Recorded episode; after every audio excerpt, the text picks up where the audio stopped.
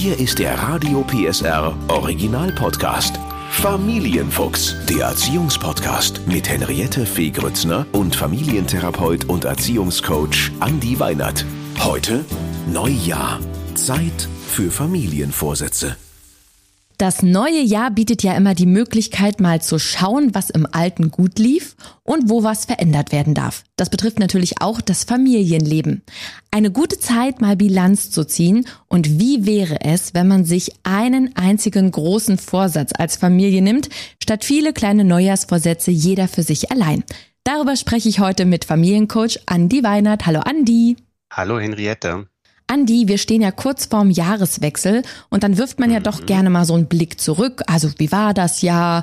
Und dann will man ja aber doch mit voller Kraft voraus und vor allem guten Vorsätzen ins neue Jahr starten. Und wir alle, wir kennen das ja.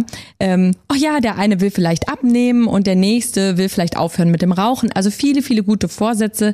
Aber nach wenigen Wochen ist dann meistens nichts mehr davon übrig oder zumindest nicht mehr mhm. viel. Und deswegen finde ich es gut, dass wir beide da heute drüber sprechen, ob es Sinn macht, sich tatsächlich nur einen als Familie zu suchen und zwar gemeinsam. Wie findest du das? Grundsätzlich ist es natürlich so, dass man das gar nicht gegeneinander abwägen muss. Dass es heißt, entweder ich setze mir selber ein Ziel oder ich mache ein gemeinsames Familienziel, sondern das kann man natürlich gerne auch mit dem Un verbinden. Tatsächlich finde ich es für uns heute aber eine spannende Idee zu sagen, was ist denn eigentlich, wenn man sich als Familie gemeinsam mal etwas vornimmt? Und das hat tatsächlich viele positive Aspekte. Sag mal, warum macht es Sinn zu sagen, wir als Familie setzen uns zusammen und überlegen uns eine Sache, die wir gemeinsam umsetzen? Na, viele beklagen ja auch bei mir in den Beratungen immer, dass so im Familienalltag das so ein Nebeneinander auch oft ist mhm. und jeder so ein Stück weit auch sein Ding macht, äh, man sich mal etwas sozusagen mehr begegnet und dann wieder etwas weniger. Und tatsächlich lebt ja so eine Familie auch ähm, vom Gemeinsinn. Mhm. Und mit einem gemeinsamen Ziel hat man auch sozusagen ein Stück weit ja einen gemeinsamen Auftrag auch und kann sich auch besser gegenseitig daran erinnern, dass man sagt, hey, guck mal, was wir uns am Anfang des Jahres vorgenommen haben. Und wie du es so schön schon gesagt hast, man kann sich natürlich auch gegenseitig tragen, ne? Mhm. weil es gibt vielleicht auch mal so eine Situation, wo man sagt, oh, da fällt mir das vielleicht ein bisschen schwerer, mein Ziel auch zu verfolgen. Und da kann mir dann unter Umständen der Partner oder die Partnerin oder auch meine eigenen Kinder können mir dann dabei helfen, das wieder zu fokussieren, mich wieder zu erinnern. Das ist im Endeffekt eine wunderbare Sache, um sich gegenseitig zu motivieren und vielleicht an manchen Punkten auch ab und zu zu kontrollieren. Ja, und jetzt äh, gehen wir mal davon aus, man will ein gemeinsames Ziel festlegen. Wie könnte denn so eine Einigung ablaufen? Denn wenn wir überlegen, Mutter, Vater, vielleicht drei Kinder von fünf bis elf, da sind natürlich die Vorstellungen, was das gemeinsame Ziel sein könnte, ganz unterschiedlich. Mama und Papa wollen vielleicht mehr Ordnung, die Kinder wollen mehr Spiel, zusammen spielen. Also wie kann man da eine Einigung schaffen? Also grundsätzlich finde ich es erstmal eine sehr schöne Idee, wenn man für sich selbst einen demokratischen Erziehungsstil präferiert, dass man sagt, man gibt den Kindern erstmal die Möglichkeit, auch sich tatsächlich selber Gedanken zu machen, ähm, was sie denn so als Familienziel beispielsweise sehen. Das kann man dann beispielsweise vorher schon mal äh, sammeln. Ähm, die Kinder, die vielleicht noch nicht schreiben können, da kann man dann sagen, vielleicht willst du ein kleines Bildchen mitbringen und kann das Ganze vielleicht auch wieder als Ausgangspunkt für so eine Familienzusammenkunft auch nehmen. Mhm. Da kann man sich dann beispielsweise die ähm, Ziele gemeinsam auch anschauen und wenn zum Beispiel manche Ziele auch so sind, dass man sagt, okay, da sehen wir als Eltern vielleicht auch schon Schwierigkeiten drin. Also ich mache jetzt mal so ein unrealistisches Ziel, wie dass der kleine Tim sich mit seinen fünf Jahren jetzt den dritten Hund noch wünscht und auch noch eine Kuh dazu. Das, das ist natürlich schön und da kann man auch sagen, hey, ähm, das, das ist, ein, ist ein schönes Ziel, aber das werden wir aus diesen und jenen Gründen nicht machen können. Und vielleicht, dass man gleich auch sagt, als Alternative können wir dir aber anbieten. Wir machen vielleicht in den Osterferien wieder einen ähm, Urlaub auf dem Bauernhof mhm. und dann haben wir sozusagen die Kühe und den zusätzlichen Hund wieder mit drinne. Ja, also die, die Kinder dürfen mitbestimmen, aber sie bestimmen nicht alles. Richtig. Ich finde ja so oder so, egal welchen Erziehungsstil man hat, das total spannend, äh, auch mal zu hören, was die Kinder sich wünschen. Weil jetzt würde man natürlich, du hast es so schön gesagt, davon ausgehen, dass die sich vielleicht ein Tier wünschen oder was auch immer. Aber manchmal kann man ja auch überrascht werden, was da tatsächlich für Wünsche sind. Vielleicht mehr Zeit mit Mama und Papa oder anderes, um auch mal so Bilanz zu ziehen, wie haben die so das Jahr erlebt. Ähm, aber wenn man da jetzt gemeinsam sitzt und vielleicht keinem so richtig was einfällt oder nicht realistisch ist, was die Kinder sich wünschen, weil man sagt, ja, wir können jetzt wirklich keine Kuh kaufen und ins Wohnzimmer stellen, was wären denn vielleicht ein paar schöne Ziele, wo man sagt, das ist was für die ganze Familie und vielleicht ist da für Sie, die Sie jetzt zuhören, auch was dabei. Also gerade die Familien, die Ihnen vielleicht auch sagen, dass es bei Ihnen häufig so ist, dass Sie äh, wenig Zeit haben füreinander, wäre doch ein schönes gemeinsames Ziel, dass man sagt, man macht einen Spielerabend ähm, in der Woche oder auch im Monat oder alle 14 Tage, oder? Mhm.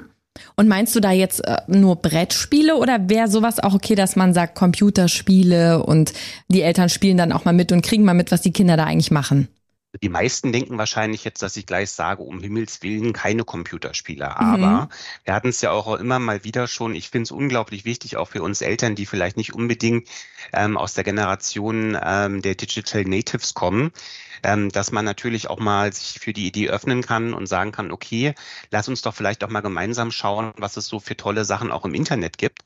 Wir hatten es ja selber auch schon mal an ähm, einigen Punkten, dass ich gesagt habe, es ist wichtig, dass wir einfach auch eine Idee davon entwickeln, was gibt so für tolle Sachen. Es gibt viele Lernspiele auch im Internet, die wirklich auch pädagogisch wertvoll sind und deswegen würde ich da nicht einen kategorischen Riegel vorschieben und sagen, nee, also es muss das Brettspiel sein oder es muss ein Sportspiel sein oder es muss ein Strategiespiel sein.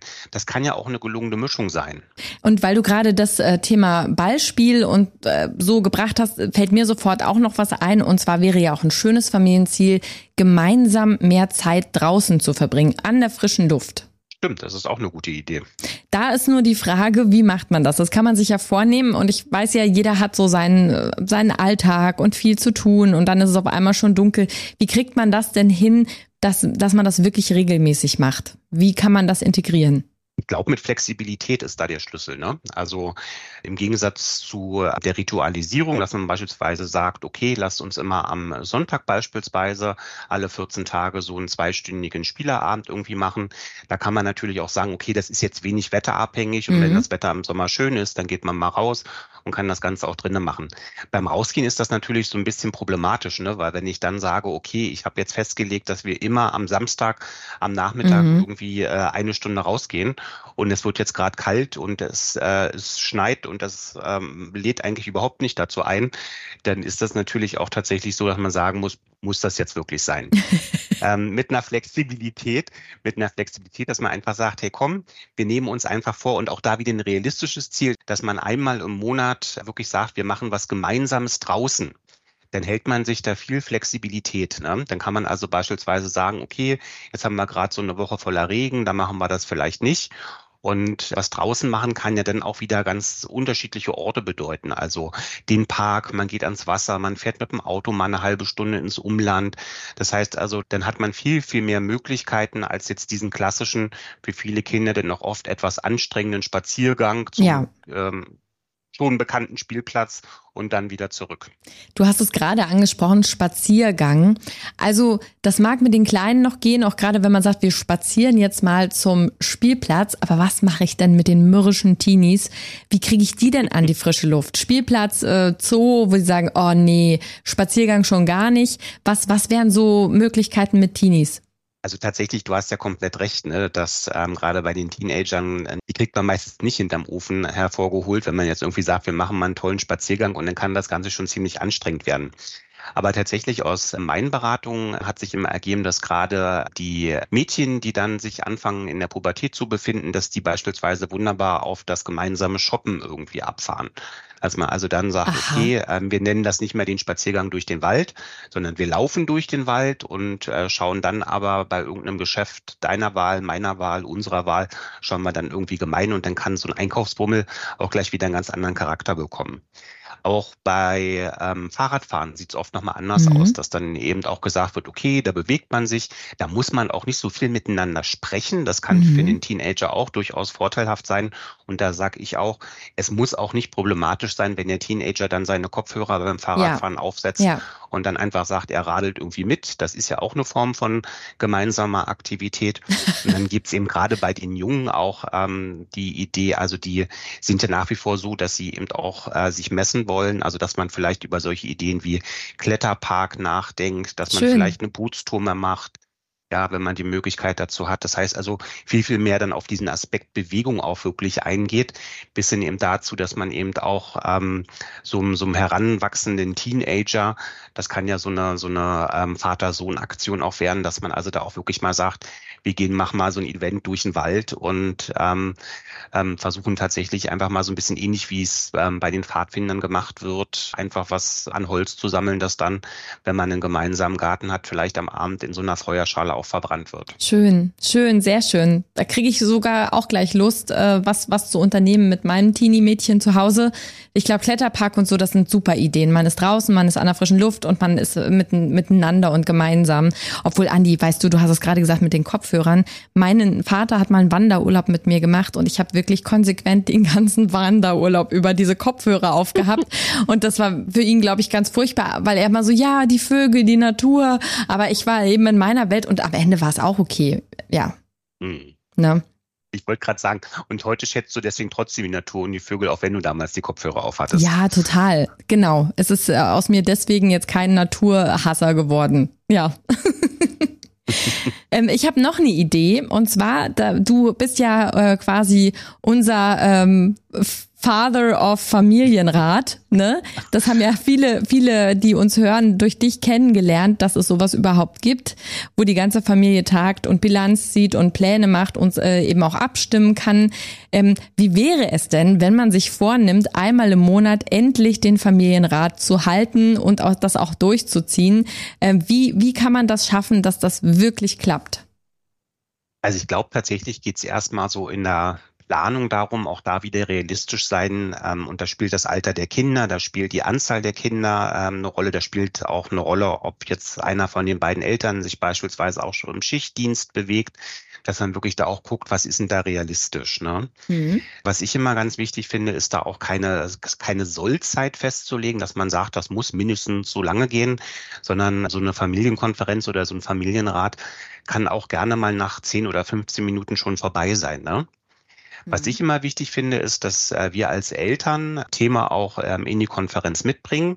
Das müssen auch nicht immer schwere Themen sein. Ich habe mich beispielsweise auch so ein Stück weit daran gewöhnt, dass wenn es jetzt gerade auch gar nichts gibt, dass man auch mal ein lustiges Cartoon ausschneiden kann, dass man einfach irgendwas mitbringt, damit man nicht in eine Situation kommt, dass man so sagt, so, jetzt sitzen wir alle an einem Tisch.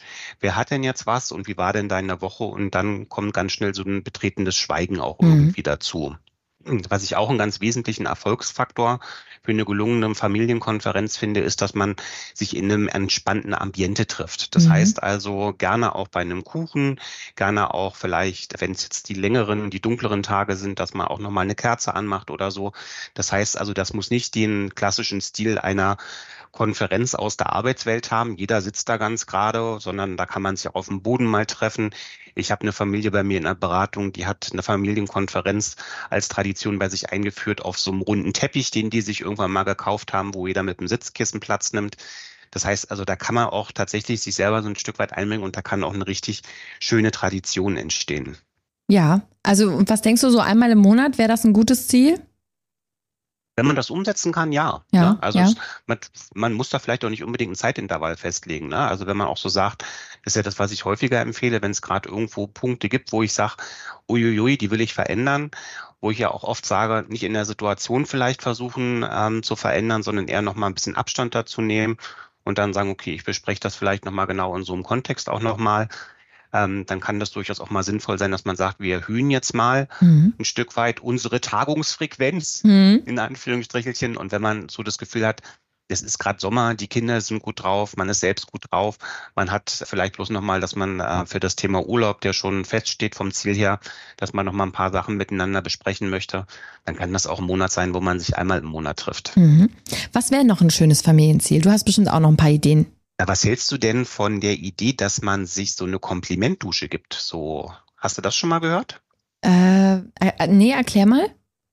Also tatsächlich ist die Idee von so einer Komplimentdusche die, dass man ja doch oft im Alltag ähm, die Situation vergisst, dass man so sagt, so, weswegen mag ich den anderen eigentlich? Ne? Und ähm, wir wissen alle, wie äh, gut es uns tut, dass wir die positiven Eigenschaften von anderen Menschen auch benannt bekommen. Und dass es tatsächlich auch ein bisschen Übung braucht, genau das auch zu können. Und ähm, bei einer Komplimentdusche funktioniert so, dass ähm, man letztlich so jedem den Auftrag gibt, du sag mal eine schöne Eigenschaft für äh, denjenigen, Schön. um den es gerade geht. Und ähm, dann kann man vielleicht auch nochmal, wenn man jetzt irgendwie, weil man jetzt an dem Tag, wo das Kind eine super Mathearbeit geschrieben hat und man war selber irgendwie durch die Arbeit auch ein bisschen gestresst und das Kind war vielleicht auch schon bettfertig, ähm, kann man das nochmal aufnehmen und kann dann sagen, du pass mal auf, ich fand das also auch wirklich richtig klasse, Schön. wie du äh, das hinbekommen hast, da diese Mathezensur zu bekommen. Und uns als Eltern kann das auch gut tun,